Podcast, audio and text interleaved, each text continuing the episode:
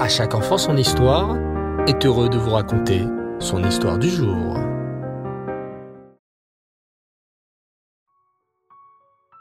Et Tov les enfants, bonsoir. Vous allez bien? Vous avez passé une belle journée? Baruch Hashem. Cette semaine, on commence le troisième livre de la Torah, le Sefer Vaikra. Et tout ce Sefer va parler de la Avoda, du travail au Mishkan, de comment le Kohen Gadol devait servir Hachem avec les corbanotes. Malheureusement, aujourd'hui, nous n'avons plus le Beth Amigdash pour offrir les corbanotes à Hachem. Alors, à la place, nous lui prions et espérons qu'il nous enverra très vite Mashiach pour qu'on puisse à nouveau le servir dans le Beth Amigdash. Alors, écoutez bien cette histoire le Harizal fêtait le mariage de sa fille avec le fils de Rabbi Yosef Karo. On était déjà à Shabbat Ratan, et la choule était pleine à craquer.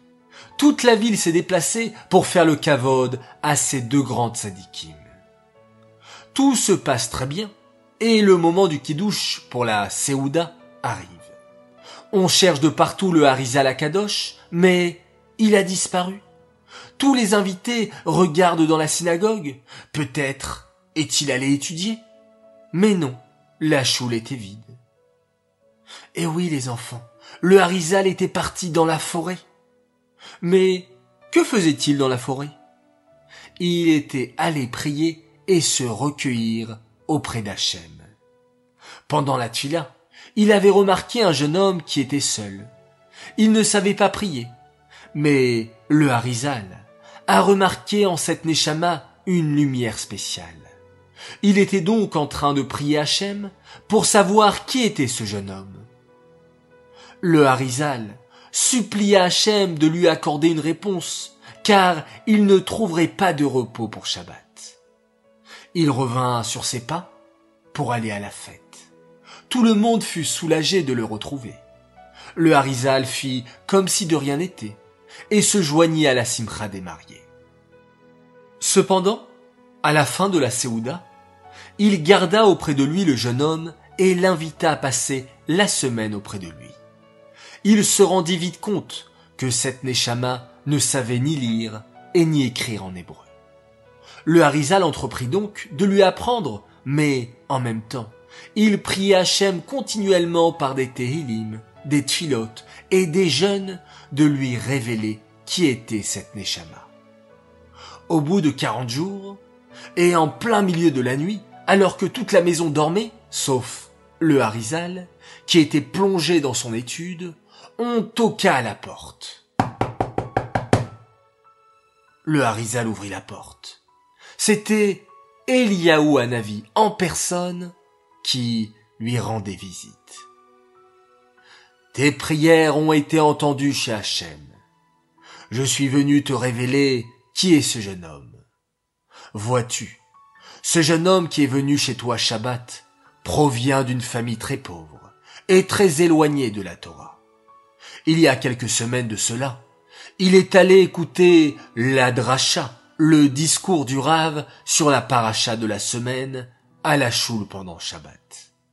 C'était la paracha Vaikra, et le Rav insistait sur l'importance de la tfila qui remplace aujourd'hui les corbanotes.